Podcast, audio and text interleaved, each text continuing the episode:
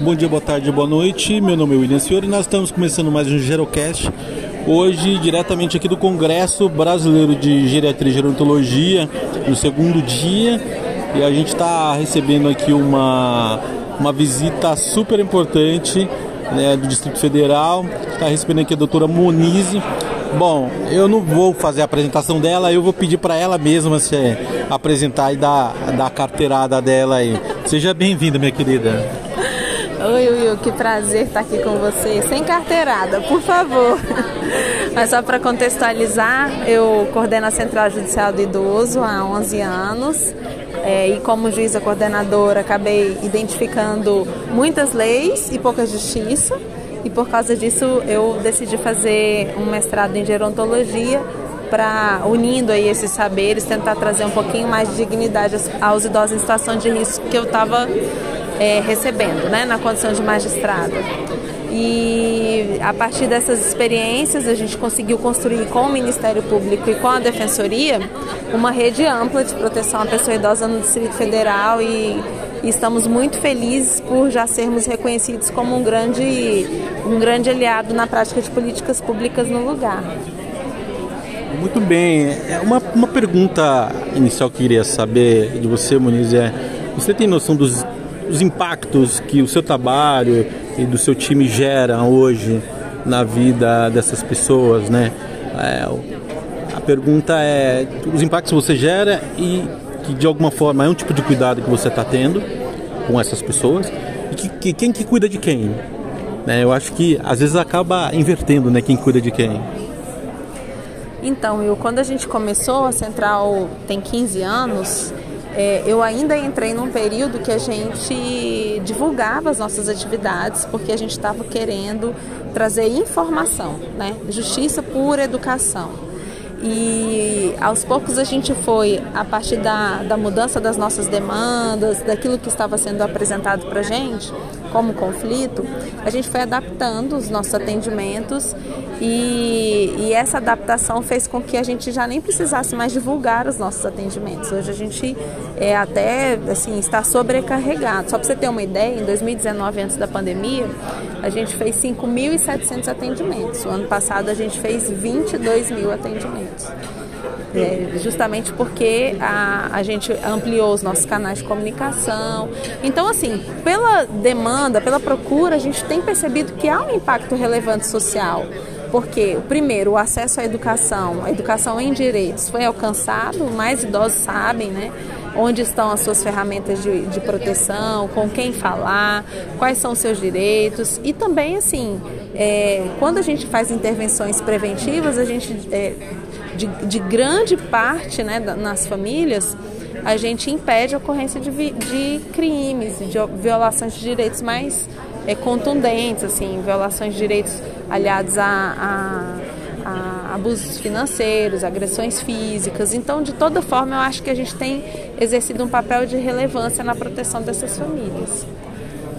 Eu acho que tem uma, uma, uma importância muito grande, né? Que às vezes a gente, dentro da área de saúde, a gente olha, né? Ah, aumentou o número de pessoas com tal doença. Não, é que aumentou o número de diagnóstico, né? Então, assim, quando você tem um diagnóstico mais amplo, número de informação, não é que aumentou o número, porque às vezes dá a entender, né? Ah, porque o número da violência contra idoso cresceu. Não, na verdade a violência, ela praticamente, ela, ela é flat, que aumenta é o, é o diagnóstico que fica mais explícito, que eu acho que isso é bom. A gente consegue aí trazer e criar um, um tipo de educação, não somente para os idosos, famílias, mas também para os profissionais que atuam com o tema, né? E aí eu, eu queria saber de você qual que é o desafio do seu trabalho de multiplicar para os outro, outros pares e para pessoas que atuam no direito. Né? Como, como que. Quais são os. Porque a gente lida com um tema, eu falo que é, falar de envelhecimento não é um tema muito sexy. Né? Não é um tema que gera muito engajamento. Mas, até porque assim, é, quando eu falo, olha, eu trabalho com idosos, ah, que tadinho, tá... não é isso. É caridade. Não, idoso não é uma borboleta brilhante. A gente tem idoso que comete crime. Então, assim, envelhecimento não é determinante de caráter. Apesar de você ter uma população vulnerável social, entre outras coisas. Mas como que é para você ser essa esse farol para os outros pares de poder multiplicar esse trabalho que você faz há tanto tempo já lá? Essa pergunta é, é muito relevante para mim, assim, porque de fato é, o, Congresso expressa muito qual é a, a importância que o Judiciário ainda dá para o tema, né? Isso tem mudado, graças a Deus. É, a gente está tá aqui num congresso com 3.500 inscritos, aproximadamente isso, muitos palestrantes, pessoas que vieram de diversos lugares do mundo, né? E eu acredito, se não me falha a memória, por tudo que eu já vi aqui, que eu sou a única magistrada palestrante do, do evento. E a, o universo de profissionais da área jurídica também é muito pequeno. Agora, é, vamos pensar aqui. Isso é dado estatístico. Quanto maior o número de idosos, maior o número de conflitos envolvendo pessoa idosa. Quanto maior o, número de conflitos envolvendo pessoas idosas, as complexidades relativas ao envelhecimento, maior o número de demandas que vão chegar até o judiciário. Aí a gente está falando de diretivas antecipadas de vontade, de curatela, de abrigamento, de violências e sucessões, famílias, uma série de conflitos que o, magistrado tem a lei, mas não tem a vivência. Né? E aí a gente aplica friamente a lei e pode estar até sendo um combustível de violência. Né? Então, assim, é, é um processo árduo você convencer o seu colega de que ele precisa estudar uma outra disciplina para oferecer o que há de melhor em termos de resposta é, jurisdicional. E, infelizmente, assim, eu creio que até é, já me perguntaram várias vezes, nossa, mas para que que você vai fazer mestrado em gerontologia, né? Tem nada a ver com sua área, tem tudo a ver com a minha área, eu acredito nisso e, e creio que o, o, esses espaços vão ficar cada vez mais curtos em nome de uma melhor resposta, né? E quanto mais, quanto mais tempo a gente demorar a se convencer disso, pior para o nosso jurisdicionado e para nós também, que estamos no processo de envelhecimento. Eu acredito que a gente tem. É importante você falar isso, porque assim, eu provavelmente, né, no, no direito, assim como eu vejo até pela na, na saúde, que é um tema que lida diretamente com o envelhecimento, na base a gente não tem, por exemplo, estudos da gerontologia, seja na enfermagem. Então eu imagino que no direito isso passa muito mais longe ainda. Né? Então as pessoas que acabam atuando com o tema é ou por alguma paixão que, que tiveram em algum momento pelo tema, ou por alguma questão pessoal que teve um contato com o idoso e aquilo gerou impacto. Como que surgiu esse bicho em você? né? É, tipo, da onde surgiu? Tipo assim, como, que, quem que fez você ser essa pessoa esquisita dentro do, do, do direito para poder falar de um tema de alta complexidade, que, de relevância, mas de alguma forma é, não é fácil né, ser diferente eu acho que o que, que, o que aconteceu comigo é, é uma inspiração para que aconteça com as próximas gerações. Eu venho de uma família é, que é uma família longeva e que conviver com idoso não é nenhum evento. É normal, era normal a gente sentar na nossa mesa de domingo e ter avós, netos e, e jovens, todos na mesma mesa e, e, todos com o mesmo espaço de fala. Então, isso é, era normal para mim. É, mas dentro dessa, dessa vivência, eu também vi muitos idosos empoderados. Só para você ter uma ideia, a minha tia casou a, prim a primeira vez aos 62 anos, de véu e grinalda. Então, assim, nossa, mas você vai casar agora que você tá velho? Ué, tem idade para gostar de alguém? Então, assim, eu vou casar agora. E, e eu estava lá presenciando esse momento. Mas antes disso, a minha festa de um ano foi comemorada no Ar dos Velhinhos. Então, assim, esse é um tema que perpassou a minha vida toda. Assim, é normal para mim falar de envelhecimento porque eu creio que é, a gente não vive sem os nossos avós, a gente não nasce sem os nossos pais. Então, deveria ser natural, deveria ser normal. Não foi um dia, né? Não foi assim um, um momento. Um é uma história, né? E, e aí, quando eu entrei no tribunal e o, a Central Judicial do Idoso estava no início, estava sendo consolidada, por causa desse meu perfil, me convidaram para participar da, da, coordenação e de lá não saí mais. É, tem, tem eu, eu acho que todo mundo que atua com, com a gerontologia é, acaba sendo muita coisa de casa, né? Eu, eu tenho muito da minha avó, na verdade, é, pela, né, pela minha meu contato e, e, eu, e todo mundo tem um velho em casa, né? Todo mundo tem. Acho tão importante a gente pensar nisso, porque eu acredito que hoje, dentro de, do direito, você poder multiplicar isso e ser uma multiplicadora é um desafio enorme. Né? Porque é, a gente tem é, muito. Às vezes a gente fala assim, ah, porque o Brasil a gente. É, as leis é complexas e tal. O Brasil é um exemplo para o mundo quando a gente olha em legislação voltada para o idoso. Né? Então, assim, que, que falta na verdade? É a aplicabilidade é, de lei, criar mais, mais lei. O que, na sua visão, como alguém que atua diretamente com esse, com esse tema, o que, o que, que, o que, que falta para a gente melhorar nesse sentido? É, para mim, com certeza o que falta é interlocução falta juntar os distantes. Então, assim, a gente tem um bom arcabouço legislativo, a gente tem leis muito boas, mas a gente não tem uma boa comunicação com a saúde, a gente não tem uma boa comunicação com a assistência social. Então, quando chega lá um idoso em situação de risco, eu quero promover o abrigamento desse idoso, eu vou ter que esperar alguém ingressar judicialmente, para eu citar o ente público, para eu determinar esse abrigamento. E a gente poderia encurtar esses espaços se a gente tivesse essas iniciativas de interlocução. Então, assim, é, a, gente, a gente pode fazer diferente. A gente pode ser mais eficiente nessa gestão, a gente pode ser mais eficiente nessa, nessa proximidade. Basta que a gente queira, né? E assim, até no tribunal, na condição de magistrada, como eu, eu tenho um corte muito grande é, relativo ao meu atendimento em, para idosos em situação de risco, a gente buscou essa, é, é, um, assim, juntar profissionais de diversas áreas e criar um instituto. Eu já estou até aproveitando para fazer meu, Isso que eu ia falar. meu merchan aqui.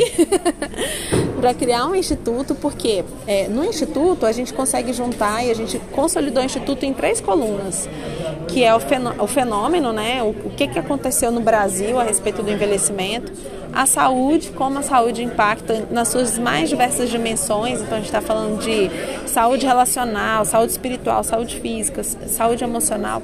E o direito, como o direito entra para ser esse, esse espaço de proteção. E o instituto que chama Parentalidade Prateada, é, a partir desses três pilares, quer buscar uma transformação na cultura, quer influenciar na criação de uma cultura gerontológica, que a gente acredita que passa em todas as áreas da nossa vida, nas mais variadas profissões. Então, assim, tudo que você olhar, se você quiser olhar a partir desse viés gerontológico, você vai encontrar sentido. Né? E aí a gente está é, buscando transformação social é, com, esse, com esse objetivo mesmo de trazer um, para o Brasil um case de sucesso. O Instituto, ele tem, ele tem como pilares que você falou, né, que, que tem relacionado à saúde, a, os tipos de saúde, a questão do direito. É, quais são os próximos passos e desafios e quem o Instituto quer aglutinar? Né? Quem são aí as pessoas? é gente do direito, é multidisciplinar, é entidade privada e pública.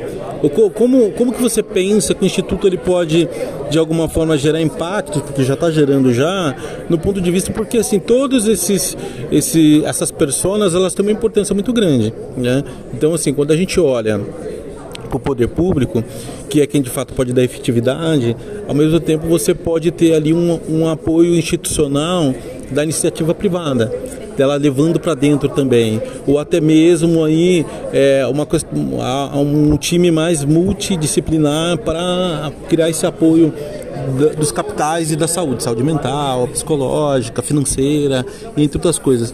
E aí, como, como que você pensa em aglutinar esse, esse monte de, de persona? Então, porque assim, a Geronto é multi né? Eu, eu, eu hoje dando, dando aula no Einstein, quando eu olho para um, uma turma lá na pós, eu tenho hoje uma cineasta, eu tenho uma arquiteta, eu tenho um médico, eu tenho nutricionista, eu tenho gente do direito e eu tenho que fazer, falar uma linguagem que cabe para todo mundo. E eu acho que é, existe um desafio seu como magistrada e como alguém por trás do instituto que é de criar esse dialeto para dialogar com todo mundo. Eu queria saber como que é isso para você?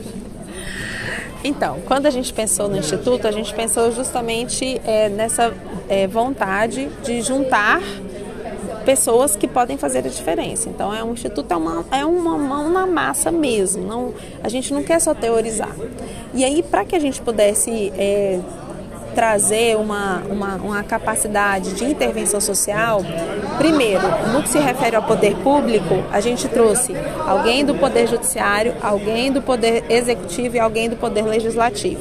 Então, dentro das nossas produções, a gente tem alguém que possa dar início a uma proposição, uma proposição legislativa, por exemplo.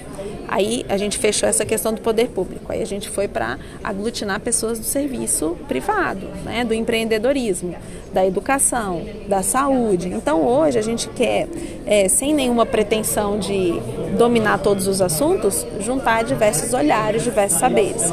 Como que é o nosso diálogo? Bom, é o centro, é a pessoa idosa. Cada um vai trazer para essa mesa aquilo que tem de importância em relação a esse tema. Então, às vezes eu nem sei é, o que que o meu, o que que o arquiteto que vai se aproximar da gente vai enxergar, mas ele tem essa liberdade de sentar conosco e falar, olha, eu pensei em um espaço que seja amigo, que seja acessível, que seja é, acolhedor para a pessoa idosa. A gente pode conversar? Então, com certeza. Mas o que eu queria assim deixar de, de importante a respeito da nossa da nossa interlocução é que a gente não quer falar de idoso só para idoso. E chega a ser covarde a gente falar assim, olha, você tem que comer bem, fazer atividade física, fazer isso, fazer aquilo para garantir o seu envelhecimento. Não é isso. A gente quer falar do envelhecimento para todas as faixas etárias e isso passa por uma cultura intergeracional de aproximação. Então, assim, a gente quer desconstruir o estereótipo do antagonismo de gerações, é, a gente quer, de fato, fazer com que essas gerações possam extrair o que há de melhor das suas, dos seus espaços, dos seus tempos, das suas experiências. E eu, de fato, acredito que a gente pode fazer isso. De fato, acredito que, assim, eu, eu me sinto muito grata a Deus pela oportunidade de fazer parte é, desse movimento e de ter pessoas como você perto da gente. é, tem, uma, tem uma coisa que eu acho que é, que é bacana, porque assim, a gente tirar um pouco desse abismo geracional, né? É porque eu falo assim, hoje a gente fala pro idoso, olha, a gente tem que dar voz para os idosos, tem que empoderar e tal, mas a gente decide o que ele vai comer, que hora que ele vai dormir, para o que ele vai fazer, o que ele não pode fazer, e a gente não dá a voz para ele. E ao mesmo tempo, a gente acaba muitas vezes criando um tipo de diálogo para nossa própria bolha. Eu acho que o trabalho do instituto ele é fundamental para sair da bolha, seja acadêmica, jurídica, legislativa, o que for, para focar na persona. Então, assim, você tem um pilar central que ali você vai aglutinar. Porque tem uma coisa muito legal na geronto que eu sempre gostei é a, a gerontologia, ela é um dos poucos lugares onde não existe é, uma construção perfeita hoje que a gente fala, daqui cinco anos não faz mais sentido. E isso quebra muita vaidade. Então, é, a dinâmica, na verdade, ela vai mudando. Então, a gente aprender com essa dinâmica, eu acho que é muito importante. Né? O Instituto, eu acho que ele tem um papel fundamental, é, porque assim, eu não conheço nada no Brasil parecido, que junte, na verdade, é, é, essas pessoas que não, não é somente saúde, não é somente o direito. Tem tem educação, tem gente Exatamente. Porque assim, quando a gente olha, por exemplo, você falou sobre espiritualidade, dentro do envelhecimento, esse fator da espiritualidade, por exemplo, ele tem um fator fundamental. Qual a importância hoje, por exemplo, das igrejas nesse contexto social dessas pessoas? Independente do tipo, na verdade, se é evangélica, se é, se é católica ou não. O poder, na verdade, que essas entidades têm de ser um lugar de é, construção, construção. que a gente não fala disso. Pois é. Né? Por exemplo, a gente não fala da importância é, social desses lugares. Então, a, às vezes, é, é, é, importante a gente falar de direitos idosos dentro das igrejas. A gente está falando em um monte de lugar, mas aonde eles estão? Sim. Aonde que ele. Então, eu acredito que meio que nos desafiar a sair da nossa própria bolha. A gente acaba ficando numa zona de conforto muito nossa, né? E aí eu queria saber é, de você, Muniz, o seguinte. Eu perguntei para você da, da importância que se acaba gerando no impacto da, dos idosos, da, das pessoas. O, tinha programa Provocações do, do Abujan, é, que ele fazia uma pergunta, que é uma pergunta de praticamente não tem resposta, mas eu queria saber a sua resposta. de contexto dos idosos, o contexto da sua vida. O que, que é envelhecer para você e o que, que é a vida para você? Sim. Pergunta que não tem resposta mesmo. eu recebo a vida como um grande presente e eu creio assim que envelhecer faz parte desse pacote. Então, é, envelhecer está dentro do ciclo, né? É uma fase, é uma fase que nos desafia, mas que ela vem com muitos benefícios. Então, assim, sem romantizar o envelhecimento, mas também sem é, desprezar essa fase, eu acredito que coroa o que se fez durante a vida. Né? Então, assim, morrer traz esse significado traz significado para a vida. Antigamente, Will, quando a gente vai, vai conversar com as famílias que a gente tem atendido, assim, e vai pensar mesmo, assim, sobre o, o que, o que esse final, né, ou, ou o que o envelhecimento traz, é, a gente pondera assim que hoje os adolescentes eles não sabem como a gente morre, mas eles sabem como a gente nasce, assim, eles têm muito conhecimento sobre esse processo inicial, Sim. né? Antigamente, eles não sabiam como as pessoas eram feitas, mas sabia como era a morte. Mas sabia como era a morte. A pessoa era velada na casa, você tinha um carro de som que passava na cidade chamando fulano de tal, dono da barbearia, morreu, tal, vai ser velado em casa hoje. E aí naquele momento a família conhecia feitos, conhecia a importância dessa pessoa para a cidade, legado. conhecia o legado, ah, seu pai me ajudou, ele pagou a escola para mim um tempo, seu pai. E isso trazia significância para aquela história, né? Hoje, assim, morreu, foi, virou uma estrelinha. Então, assim, os netos nem sabem que o vô um dia estava, no outro dia virou uma estrelinha. Então, assim, esse, esse processo do envelhecimento, o processo da morte, eu creio que ele, ele, ele faz parte da vida. E a vida, ela precisa de um propósito, né? Hoje, o meu propósito é cuidar de gente. É, a minha vida hoje significa cuidar de gente, seja no campo do tribunal, seja aqui na Geronto, seja na minha família, seja nas minhas relações é, comunitárias. Eu gosto de gente e, e, eu acho que cuidar de gente traz sentido para minha vida. Tem uma coisa interessante que você falou, essa questão da morte, que assim, todos nós, né, e os idosos que a gente tem contato, eles tiveram construções, desconstruções, amores, desamores, foram ótimos pais, foram péssimos pais, foram gente, né? E, e eu acho que é, meio que desmistificar isso um pouco também, porque isso é uma construção que a gente vai tendo de vida, que a gente vai fazendo, né? E a, e a, e a vida vai nos ensinando e a maturidade ela vai fazendo a gente é, começa a focar naquilo que interessa, Sim. né? Com o tempo. E aí é, a gente tem uma, uma, acaba tendo uma, uma percepção bastante diferente de quando a gente era jovem, né? E aí o que que a Monize hoje, você está com quantos anos? 42. 42. Eu vou fazer 47. O que, que a Monize dos 42 falaria para a Monize hoje dos 20? Nossa! E o que, que a Monize dos 42 é, acha que a Monize dos 90 falaria para você hoje? Tá. Você sabe que isso é uma pergunta que de vez em quando eu me faço, porque eu me sinto muito mais plena hoje do que aos 20 a sensação que eu tenho é que aos 20 eu, estava projetando os meus 40. Assim, eu estava na expectativa, eu estava querendo, estava vislumbrando. Então, uma sensação de saciedade que não acontecia naquela época. Quando eu lembro da Moniz dos 20, parece que tinha um, um vazio existencial. Assim, quando eu estava com 20, eu não achava. Eu achava que eu estava plena, mas hoje eu vejo que eu estava buscando.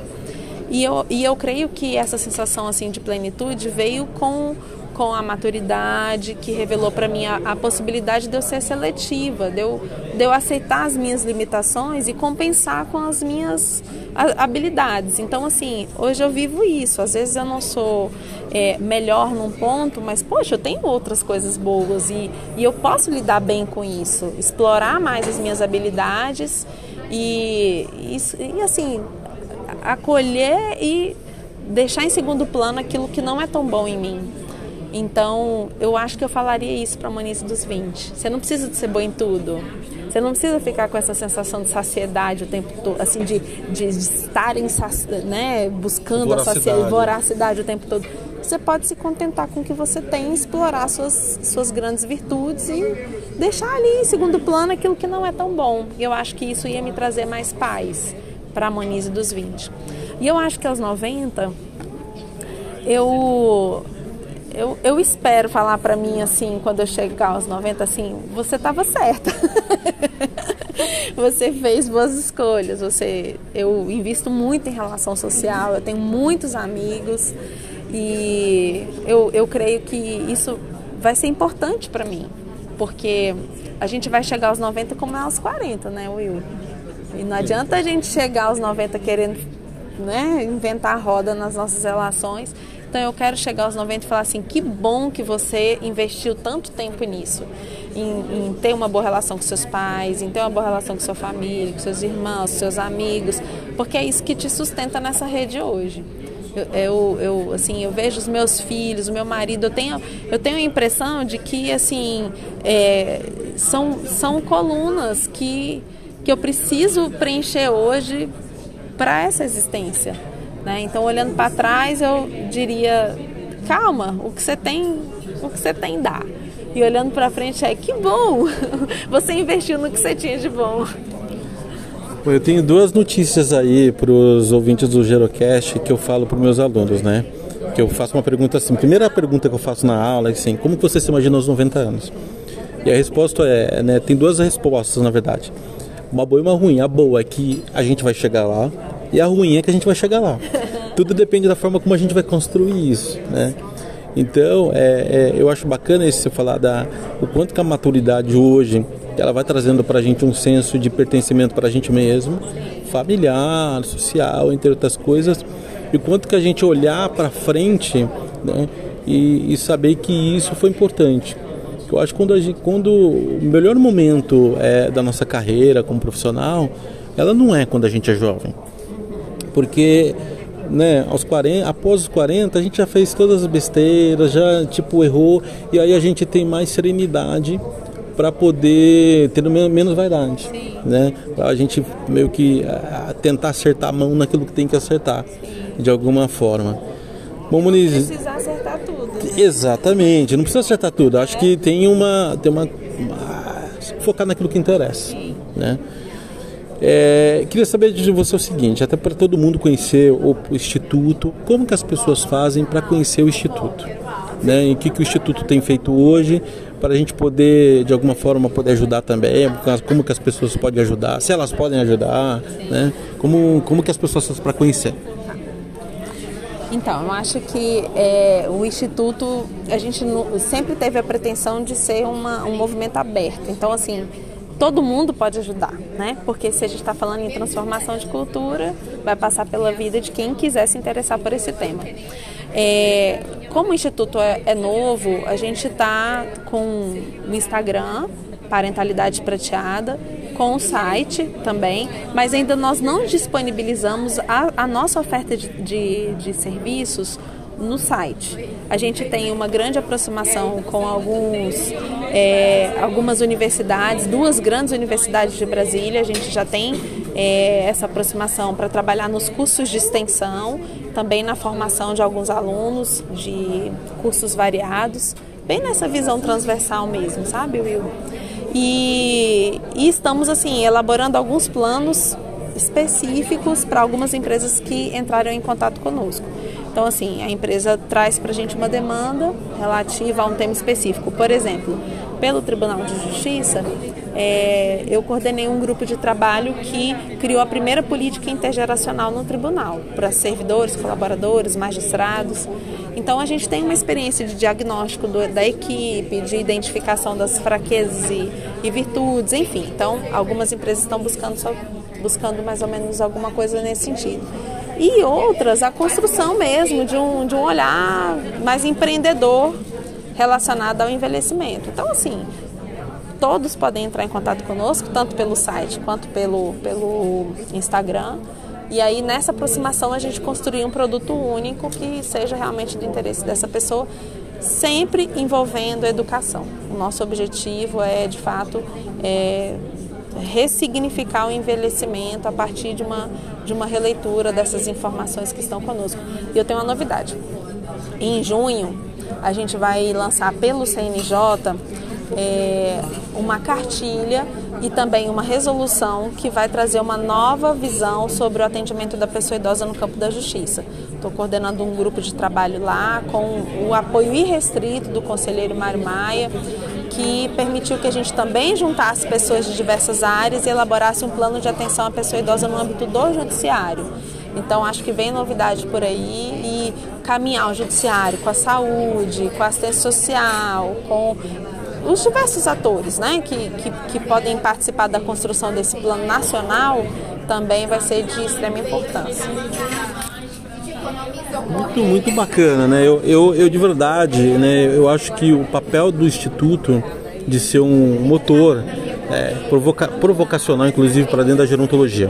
Né? Porque a gente sai da bolha e a gente poder construir. Porque se a gente não falar, vai ter gente que não sabe o que está falando, vai falar. Então, assim, é, é uma coisa da gente pegar para a gente que está estudando e está fazendo isso. E, e, de verdade, eu acho que tem uma importância muito grande. Eu vou deixar no episódio todos os contatos né, do, do Instagram para as pessoas poderem conhecer. É, a gente tem hoje no Gerocast é, quase 120 mil assinantes no Spotify, então a gente tem um, um público bastante grande aqui são interessados pelo tema. Né? Então a gente vai poder aí é, e provoque a Munize, né? Para a gente poder, pra gente poder é, criar projetos, entre outras coisas. É, Munize, queria agradecer esse bate-papo no meio no meio desse fuzuê aqui, né? E sem pauta, sem nada, né? Olha, meia hora de papo, né? E a importância né, que você tem aí, eu queria agradecer pessoalmente por tudo que você tem feito, né? A importância que você tem tido aí no meio, de, dessa construção, é, dessa coisa de você não, não desistir. Eu sei que não é fácil, né? Tem muita batalha, tem. Então, eu queria que você deixasse aí um recado final para os nossos ouvintes aí do, do Xerocast. Eu quero agradecer a oportunidade e agradecer também, assim, não para mim, mas para a temática, né? É, o recado é vamos andar juntos. A gente pode e deve deixar as nossas vaidades de lado para unir as nossas virtudes nesse tema que é tão relevante e que vai fazer sentido para as próximas gerações, até porque constitucionalmente falando a gente tem um princípio que que, que, nos orienta, que é o da solidariedade, e isso passa por eu cuidar de quem vem antes e cuidar de quem vem depois. Né? Então, acho que esse é o meu recado aí. Muito obrigado, doutora. É, bom, pessoal, é, eu vou deixar todos os contatos aí da Muniz, do Instagram lá do, do, do Instituto, para vocês conhecerem. E vou provocar ela aqui para a gente ter mais episódios. Foi muito bom, acho que foi um papo bastante rico. Né? E passou muito rápido. Obrigado, Muniz, e até a próxima, gente.